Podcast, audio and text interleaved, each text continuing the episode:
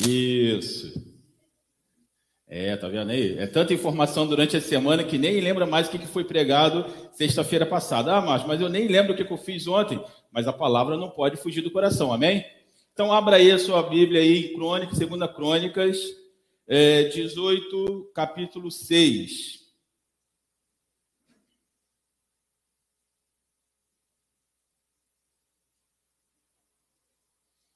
Vamos dar continuidade do que nós falamos na semana passada.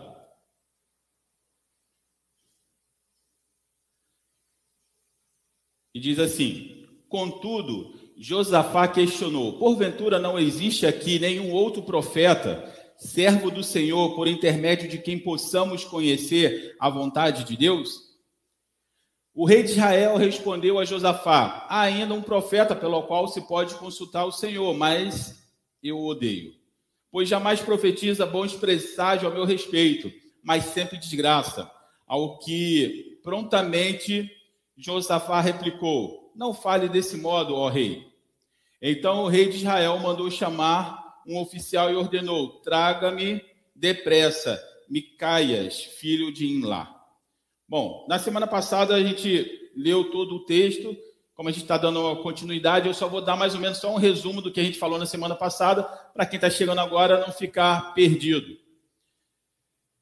O reino de Israel havia sido dividido em dois reinos, reino do norte e reino do sul. Reino do norte conhecido como reino de Israel e reino do sul conhecido como reino de Judá. O reino do norte só teve reis que fizeram o que era mal aos olhos do Senhor. Em contrapartida, até Josafá, mais ou menos, é, a maioria dos reis de Judá eram fiéis e tementes ao Senhor. E durante muito tempo, o reino do norte e o reino do sul ficavam em guerra. Mas no reinado de Josafá, Josafá não queria guerra, ele queria, na verdade, uma reconciliação. E ele, para fazer isso, ele vai casar o seu filho com a filha do rei de Israel. Qual era o nome do rei de Israel nessa ocasião? Alguém lembra? Acabe. Acabe tinha uma filha que, por, qual o nome da, da esposa de Acabe? Jezabel. Aí você vê que a família é uma família meio que do mal, mas tudo bem. E Josafá vai juntar ali os familiares. E um desses banquetes que Josafá vai, e Acabe fala: Ó, eu quero tomar uma terra chamada Ramá de Gileade, você vem comigo, você vem comigo para essa guerra? Josafá fala: Ó, o seu exército é o meu exército, o seu povo é o meu povo, é claro que eu vou, estou contigo. E aí preparou tudo, só que Josafá não, só que Acabe não esperava por uma uma condição de Josafá. E a condição de Josafá foi: vamos consultar o Senhor antes de ir para a guerra? Então, Acabe traz 400 profetas para poder consultar. E os 400 profetas vão falar o quê? Vai, rei, você será vitorioso. Vai, rei, vai dar tudo certo. Só que Josafá, com o Espírito Santo de Deus no seu coração, olhou toda aquela coisa ali, todo mundo falando a mesma coisa. Ele não ficou impressionado com isso. Na verdade, ele pergunta: tem mais algum profeta pelo qual nós podemos consultar? Preste atenção. Nos dias atuais, estamos, com, estamos é, confundindo profetas de Deus com profetas pagãos. Os 400 profetas que profetizaram a favor de Acabe não eram profetas de Deus. Você vai ver isso lá na frente, tanto que ele é referido como profetas de Acabe, não eram profetas de Deus. E esses profetas estão dizendo que Acabe quer ouvir. Só que um profeta, que é esse Micaias, esse profeta não era de Acabe. Esse profeta era um profeta de Deus. Então, voltando aqui, nós hoje estamos confundindo profetas de Deus com profetas pagãos. Por quê? Porque nós estamos desesperadamente à procura de informações e sinais. Estamos procurando informações e sinais. Se alguma igreja aqui na redondeza colocar numa faixa aqui bem grande, profeta fulano de tal vai vir aqui, vai todo mundo para lá. a igreja vai ficar o quê? Lotada.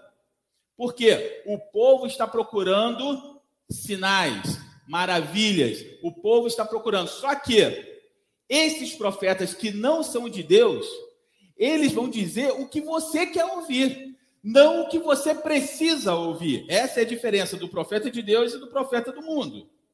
Hoje, muitas pregações vai falar o que você quer ouvir, não o que você precisa ouvir. Porque, preste atenção, seja lá qual for a crença que você tiver, seja lá no que você acreditar, teoria de conspiração, ET, seja lá o que você acreditar, você, se você for para a internet, você vai encontrar é, informações que vão dar sustentação ao que você acredita. Verdade ou não? Tudo que você acredita, se você for na internet, a internet também é usada para trazer desinformação. E tem um monte de gente atrás disso. Ou eu estou falando alguma mentira aqui? Né? A gente falava semana passada que nós procuramos muitas mensagens na internet, mas só mensagens que você quer ouvir.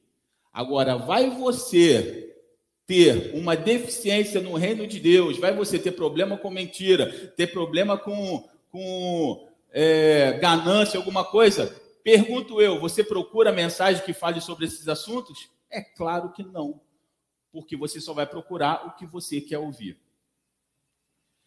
Na ausência da compreensão do Evangelho, e o que, que o Evangelho é? O que, que a Bíblia ela, ela define o Evangelho? Ela define que o Evangelho é novidade de vida. Se você não compreende o evangelho, você ainda necessita de uma novidade de vida. Então você sai procurando em tudo quanto é lugar. Porque o evangelho ele não é suficiente para trazer uma novidade de vida para você, porque você não entendeu o evangelho. Está conseguindo entender onde eu quero chegar? Está indo? Estão na mesma página? são os 40, os 40 profetas de Acabe, falando tudo que nós queremos ouvir. Olha só, Jesus já alertava sobre isso. Num determinado momento, os discípulos chegam para Jesus e falam assim: Olha, tá vendo esse templo aqui? Veja como é bonito, como é magnífico. Jesus olha para eles e diz o quê? Não ficará pedra sobre pedra. Eis que virá um dia que tudo isso será destruído. E os discípulos Houve aquela informação, houve aquelas palavras, e eles querem o quê? Informação do que vai acontecer. E aí eles chegam para Jesus e falam: Senhor, quando acontecerá essas coisas? O que, é que Jesus responde para eles? Cuidado, para que ninguém vos engane. Porque da forma como os discípulos perguntaram para Jesus, Jesus percebeu, Jesus entendeu que a forma, a curiosidade pelos, pela qual eles perguntaram, se Jesus contasse qualquer história, eles acreditariam. E isso somos nós. Nós estamos com tanta sede de conhecimento, tanta coisa, que seja lá o que falem para a gente, se for muito legal, nós vamos acreditar. E o que, que Jesus fala? Jesus começa a falar, não, o que vai acontecer? Não ele corta e fala: cuidado, para que ninguém vos engane. Porque, da forma como vocês estão, se falarem alguma coisa diferente, vocês vão acreditar. Principalmente se for algo que vocês querem ouvir, vocês vão acreditar.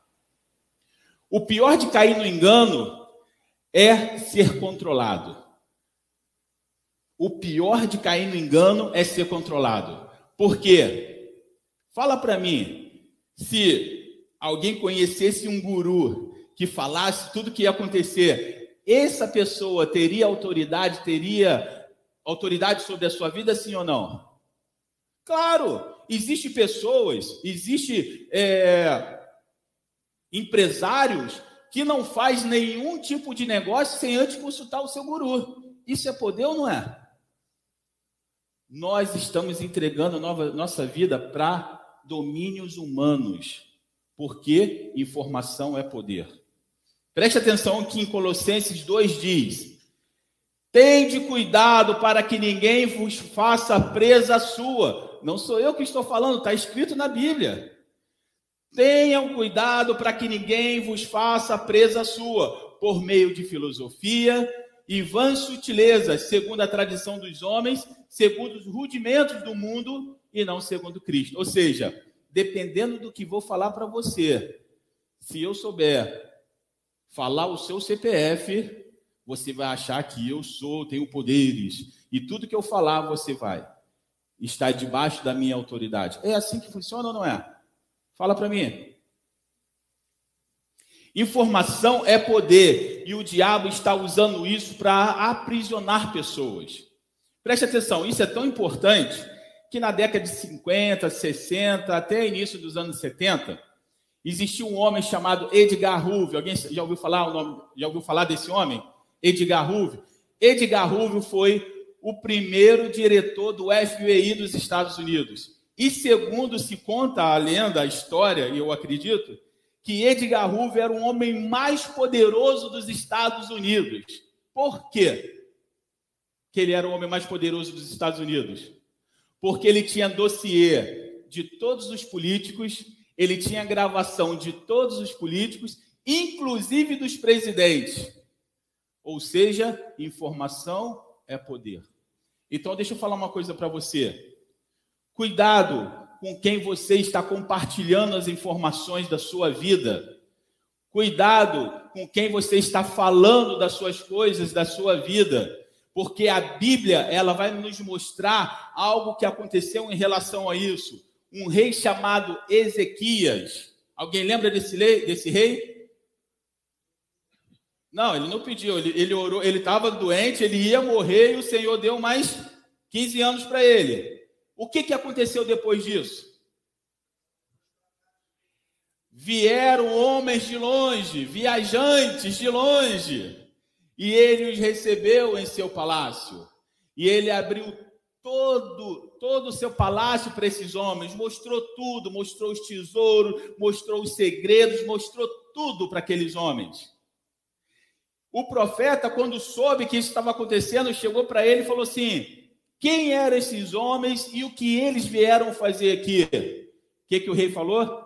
Homens de longe vieram nos visitar e não houve nada no meu reino que eu não tivesse mostrado. Quem eram esses homens? Enviados de Nabucodonosor, rei da Babilônia, que algum tempo depois invadiria Judá e levaria Judá cativo. Cuidado com quem você compartilha as suas coisas Informação é poder. Está entendendo o que eu estou falando? A Bíblia está nos mostrando, está nos ensinando como funciona. Estamos numa guerra por globos oculares. O que é globos oculares? Nossos olhos. Estamos numa guerra para que o que a gente olhe chame a nossa atenção. Estamos numa guerra pelas nossas mentes. Estamos numa guerra pelo nosso tempo, estamos numa guerra pela nossa atenção, e o inimigo tem conseguido, tem, tem, tem tido êxito nesse, nessa guerra, sim ou não? Tem! Quanto tempo você perde no Facebook? Quanto tempo você perde no Instagram? Quanto tempo da sua vida você perde fazendo tantas coisas no entretenimento? E a sua mente está sendo está tá recebendo uma enxurrada de informações que não tem proveito nenhum, só está fazendo com que você fique parado onde você está. Você não consegue crescer, você não consegue fazer nada, porque você está com tanta informação. E eu vou te falar: nem você consegue escolher o que você quer ver, porque se você olhar lá no Netflix, se você assistir uma, uma série e terminar de assistir a série, o que, que acontece logo em seguida? Sugestão. Você que assistiu isso, sugestão disso, disso e disso. E o que, que você faz? Vou assistir o primeiro episódio? E o que, que acontece? Você gosta.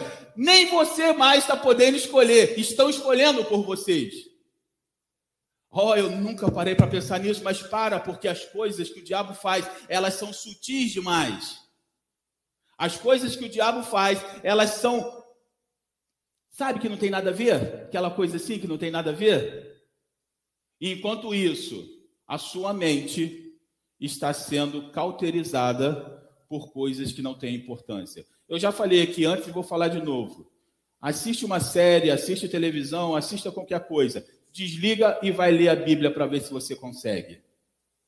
Desliga e vai ler um livro para ver que você consegue. O seu cérebro está acostumado com movimento, movimento. De repente fica tudo estático, você não consegue. E vem o quê? Às vezes vem o sono, mas primeiro vem o quê? A ansiedade. Você não consegue. Cara, eu não consigo ler. Eu não consigo ficar aqui. Sabe por quê? Estamos numa guerra pelas nossas mentes. Em 2 Crônicas 18, fala assim: e Zedequias, filho de Kená, fez para si um chifre de ferro. Essa parte aqui é a continuação. Quando chegou todos os 40, os 400 é, profetas, e falaram que o Senhor vai te dar vitória, que aquela não sei o que e tudo mais, um profeta vai lá e faz um chifre de ferro. Constrói, faz um chifre de ferro, que é esse aqui, ó, Zedequias, filho de Kenanã. Fez para si um chifre de ferro e disse: Assim diz o Senhor: com este ferirá, ferirás a Síria até que sejam todos consumidos. Fez um chifre para si. Quando a Bíblia fala de chifre, o que, que ela quer dizer? Hã? Não. Oi? Poder, autoridade. Quando a Bíblia fala de chifre, ela está se, se referindo a poder e autoridade. Faço uma pergunta e, e tenta linkar o que eu quero falar para você. Eu sou o profeta e estou falando coisas boas. Eu estou tendo autoridade sobre o meu ouvinte, sim ou não? Estou tendo um poder sobre o meu ouvinte, sim ou não? É claro. Quanto mais coisas eu falar, e se eu falar que o futuro dele será maravilhoso, quanto mais eu falar, mais ele quer saber. Não é isso? Então a Bíblia ela vai falar sobre isso. E aí, a gente só para pegar um gancho rapidinho, vamos dar um pulo lá em Daniel 8, 21, que em Daniel, Daniel está dando uma visão lá do bode, está é, tá dando a visão lá do, do, do, do carneiro, aquela coisa toda, e está falando que tem chifres. Eu não vou ler tudo, se vocês quiserem ler depois, está em Daniel 8, vocês podem ler depois tudo, o que eu quero ler aqui só para vocês prestarem atenção, que começa no versículo 21 e diz assim: Porém, o bode peludo, peludo é o rei da Grécia, e o chifre grande que tinha entre os seus olhos é porque ele será o primeiro. 22. E quanto a ter sido quebrado, porque esse bode aqui vai quebrar o, o chifre do que veio anterior. Está falando de reinos, mas eu não vou entrar nisso não. Mas eu só quero que vocês prestem atenção no chifre. E quando e quanto a ter sido quebrado e terem surgido quatro em seu lugar, significa que quatro reinos surgirão daquela nação, mas não com a força deles. Aqui ele está falando que quando os médios e os persas lá tomaram, é, vieram primeiro. A primeira visão é o reino dos médios e persas. Os médios e persas foram vencidos pelos gregos. E aí os gregos, o Alexandre Grande morre lá, e aí é dividido em quatro reinos. É isso que ele está falando aqui. Mas eu não quero entrar nesse detalhe, não. Eu só quero que prestar atenção nisso aqui, ó. E ao fim do império deles, quando os transgressores acabarem, se levantará um rei de rosto feroz e entendido em astúcia. O que, que ele está falando? Que o último, a última visão de Daniel, que é o bode que tem um chifre no meio dos olhos, acho que é aqui, né? No meio dos olhos, esse rei será poderoso em astúcia. Deixa eu falar uma coisa para você. O que, que é ter astúcia? Como que você define astúcia para uma pessoa? Fala para mim. Através do quê? Palavras. Não é isso? Você engana, você ludibria ali, você, né? Faz o que? Através. Então ele está falando que esse rei é um rei astucioso. E ele fala assim, ó, e a sua força ganhará vigor, mas não com a sua própria força, e destruirá terrivelmente e terá sucesso naquilo que fizer, e destruirá os fortes e o povo santo. Era nesse ponto que eu quero chegar. Ele está falando que esse rei que vai vir, que é bom de palavras, que é bom de enganar, ele vai destruir os santos. Essa visão de Daniel é hoje.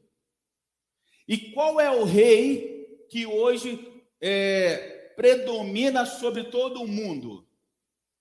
a telecomunicação. Não é isso? A telecomunicação é o rei que predomina sobre todo o mundo. Quer mudar a cabeça das pessoas? Joga na televisão, na internet, uma coisa que eu falo para você: o que levava 20 anos para mudar uma mentalidade de uma geração, hoje não leva mais do que dois anos. É ou não é? A quantidade de informações. Você pega a televisão hoje, eu esqueci qual o canal que, que isso aparece direito, direto, acho que é Universal. Você está assistindo um filme, ou seja, uma série, ou seja que for, toda a propaganda é uma homenagem a LGBT. Toda a propaganda é uma homenagem a LGBT. A quantidade de, de vezes que isso vai passando vai se tornando o quê? Normal. Vai se tornando normal. Se você não está baseado na palavra de Deus, as coisas vão se tornando normais. Tá todo mundo falando, tá todo mundo é os 400 profetas, tá? Tá todo mundo falando, tá todo mundo fazendo. Você começa com uma resistência, daqui a pouco você não tem mais tanta resistência, daqui a pouco você está defendendo. É isso aí. A gente precisa defender. Isso é tão verdade que isso já está entrando dentro das igrejas. Tal tá não está? Sabe por quê? Estamos sendo entorpecidos, porque a palavra de Deus disse que esse rei iria reinar, que é o rei da Grécia. Hoje nós temos uma cultura o quê? Greco-romana. O reino da Grécia pode ter perdido lá muitos e muitos anos atrás, mas a mentalidade grega, a mentalidade grega continua até hoje. Vai estudar filosofia, quem você vai estudar? Os filósofos gregos. Vai estudar alguma coisa de história, que cair lá a filosofia de novo. Quem você vai estudar? Filósofos gregos. Então você percebe que a palavra de Deus está nos chamando a atenção. O que, que você tem consumido de informação? Medite na palavra de Deus de dia e de noite. Eu não estou falando para você ser, ah, não, agora eu vou, só vou ficar lendo a Bíblia, não vou. Não. Cuidado com o que você olha, porque isso é uma guerra pela sua mente. E ele, ele continua assim: e com toda a sua inteligência fará prosperar um engano em seu poder. O engano tem prosperado nos dias de hoje, sim ou não? Sim, ao ponto de você já não saber mais o que é certo e o que é errado. Antigamente, se alguém roubasse, era era um ladrão e seria condenado. Hoje, se roubar, isso está sendo ensinado dentro da escola, já não é tão errado assim é uma forma de, de, é, de reclamar com a sociedade. O certo está se tornando errado. Então você vê, e com inteligência para prosperar o engano em seu poder, e o seu coração se engrandecerá, e com tranquilidade destruirá a muitos. E se levantará contra e se levantará contra o príncipe dos príncipes, porém sua mão será quebrada. Porém, sem mão será quebrada. Ele vai se engrandecer tanto que ele vai querer se levantar contra Jesus. E no momento que ele fizer isso, ele será derrotado. Porque a palavra verdadeira, ela não é modificada. Jesus provou isso lá no deserto. Quando tentou, o diabo tentou enganar ele através da palavra, ele disse: "Não, está escrito assim, assim, assim". Quer vencer esse mundo? Diga, está escrito. Não fale, ah, eu ouvi, não. Só fala está escrito quem tem certeza que está escrito, concorda? Quem já leu e sabe que está lá. Ah, porque o pastor falou. E se o pastor estiver errado? Não, está escrito. Você tem que ir lá, porque senão você será enganado. Mas voltando para Acabe, preste atenção. Se o seu futuro, alguém chegou para você e falou que você vai ser abençoado e tudo mais. Se o seu futuro está coroado de vitórias, sobra um pensamento de arrependimento? Hã? Se eu falar, você vai ser abençoado, você vai prosperar, e de repente você está em pecado. E você fala assim: não, essa palavra é boa, essa eu quero para mim. E você pensa: não, tudo vai dar certo. Sobra lugar para arrependimento? sem refletir nada. Preste atenção. A morte de Jesus, ela só tem poder na sua vida para perdoar os seus pecados se você se arrepender. Se você ignorar isso, não tem perdão.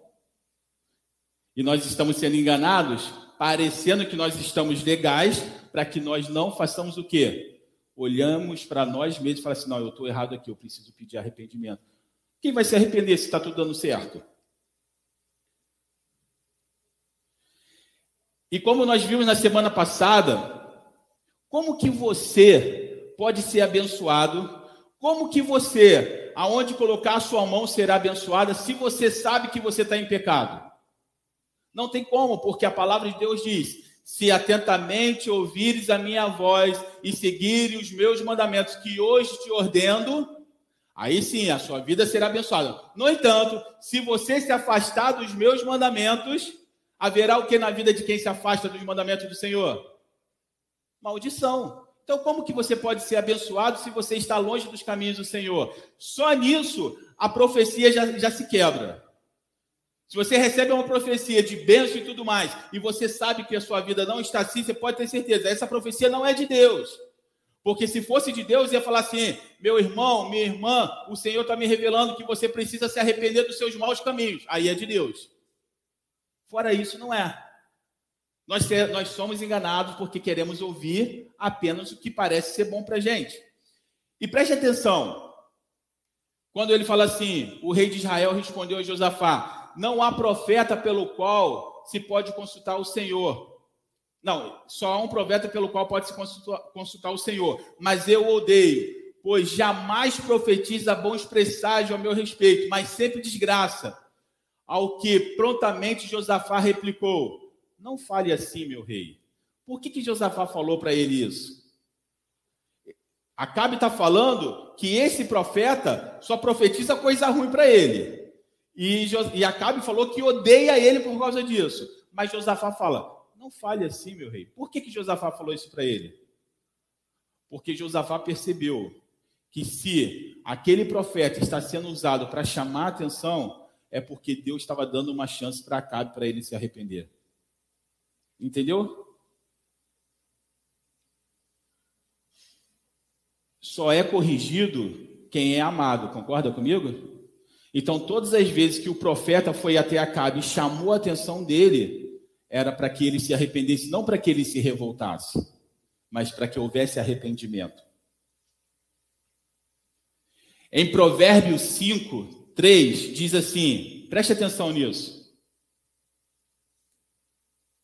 Porque os lábios da mulher estranha destilam favos de mel, e o seu paladar é mais suave do que azeite. A sabedoria, o Senhor, ele está ele tá comparando a sabedoria com a mulher louca. As palavras que fazem bem para a gente não parecem ser mel, não são bonitas, não são agradáveis, né? Nós não, nossa, essa palavra foi maravilhosa. Não está não tá indo nada contra o que você precisa, mas e ele fala assim, ó, preste atenção nisso que eu vou fazer uma pergunta, hein? Mas o seu fim é amargoso como absinto, agudo como espada de dois gumes. Ele está falando que as palavras são boas, mas no final o gosto é de absinto. Eu nunca provei, mas disse que é muito ruim. Deve ser igual fel. É algo que é amargo. E ele fala assim: e é mais agudo do que espada de dois gumes. Já ouviu essa expressão antes? Já ouviu essa expressão antes? Espada de dois gumes? Já ou não? Aonde? Na Bíblia ele fala qual? qual como que é o texto, você sabe?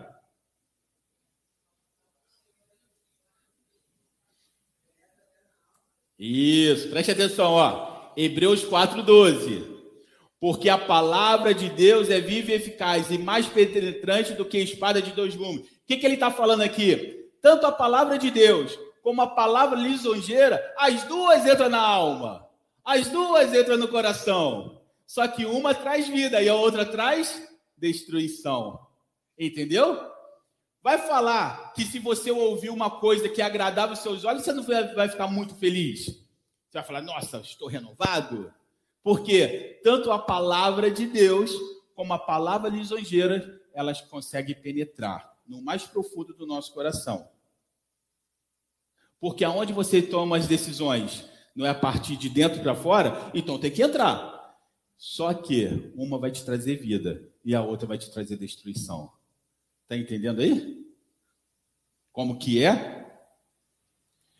E ele continua assim, em Provérbios, né? Fala assim: E os seus pés descem para a morte, e os seus passos estão impregnados do inferno, para que não ponderes os caminhos da vida. Você é tão ludibriado por palavras bonitas que você acaba não ponderando o seu caminho. O que é ponderar o caminho? Você acaba não refletindo na sua vida, não fazendo uma, uma reflexão sobre a sua vida, se o que você está fazendo está certo ou se está errado. Está entendendo? E quando isso acontece, ele fala que as suas andanças são errantes e ele jamais os conhecerá. Preste atenção no que você tem ouvido. Preste atenção nas palavras que você tem ouvido. E aí ele, ele continua aqui. Essa mulher lisonjeira é como se fosse os 40, os 400 profetas falando o que você quer ouvir. E ele continua assim: Então disse ele, voltando lá para Crônicas, quando o Micaías chega, ele vai falar, ele, ele fala a mesma coisa que os outros profetas: Ó, oh, você vai ser vitorioso. E aí Josafá com o Espírito Santo fala assim: Fala a verdade. Diante do Senhor, essa é a palavra que Deus te mandou falar? Aí ele fala assim: Não. Sabe qual foi a palavra que Deus mandou falar? E ele diz assim: Então eu, então disse ele: Vi a todo Israel disperso pelos montes, como ovelha que não tem pastor. E disse o Senhor: Estes não têm senhor. Torne cada um em paz para a sua casa. Então o rei de Israel disse a Josafá: Não te disse eu que ele não profetiza de mim o que é bom, senão o que é mal? Para e pensa agora. Acabe está indo para a guerra. É, Deus usou um profeta para falar que ele iria morrer na guerra. Se ele tivesse um coração contrito, qual era o papel dele? Arrependimento. Mas o coração dele estava tão fechado que ele faz o quê? Prende esse homem que eu não quero ouvir o que ele tem para dizer. Prende esse homem. Faz calar a palavra do Senhor na minha vida, que eu não quero ouvir isso. E qual é o final de Acabe? Morreu. Preste atenção. A palavra de Deus, ela é clara. Se você buscar o Senhor, ele fará com que você o encontre. Mas se você se afastar, ele deixa você ir. E aí eu posso terminar essa mensagem fazendo a seguinte pergunta para vocês: Eis que ponho diante de cada um de vocês o caminho da bênção e o caminho da maldição. Qual que você escolhe? De antemão, eu tenho que falar para vocês: se vocês escolherem o caminho da bênção, o caminho da bênção começa com o arrependimento. Jesus morreu na cruz por mim e por você, para que os meus pecados e os seus pecados fossem perdoados. O problema é que nós não tomamos posse dessa bênção, mas em nome de Jesus, eu suplico ao Senhor e à ação do Espírito Santo que ele possa convencer cada um de nós do nosso erro, do nosso pecado, para que possamos em tempo hábil nos arrependermos e ser aceito pelo Senhor porque Ele está de braços abertos para cada um de nós. Não é à toa que você está aqui hoje. Quem sabe essa é a oportunidade que Acabe teve, mas não aproveitou. Se atentamente ouvir a palavra do Senhor, não endureçais o vosso coração, mas credes em Deus. E Jesus disse: credes também em mim. Na casa do meu pai há muitas moradas. Se não fosse assim, eu não teria vos dito. Eis que vou preparar morada. E que em nome do Senhor Jesus, que todos que estão aqui, um dia possamos nos encontrar nas moradas celestiais. Amém? que o Senhor possa nos abençoar e que ele possa frutificar essa palavra nos nossos corações. Queria chamar o pastor.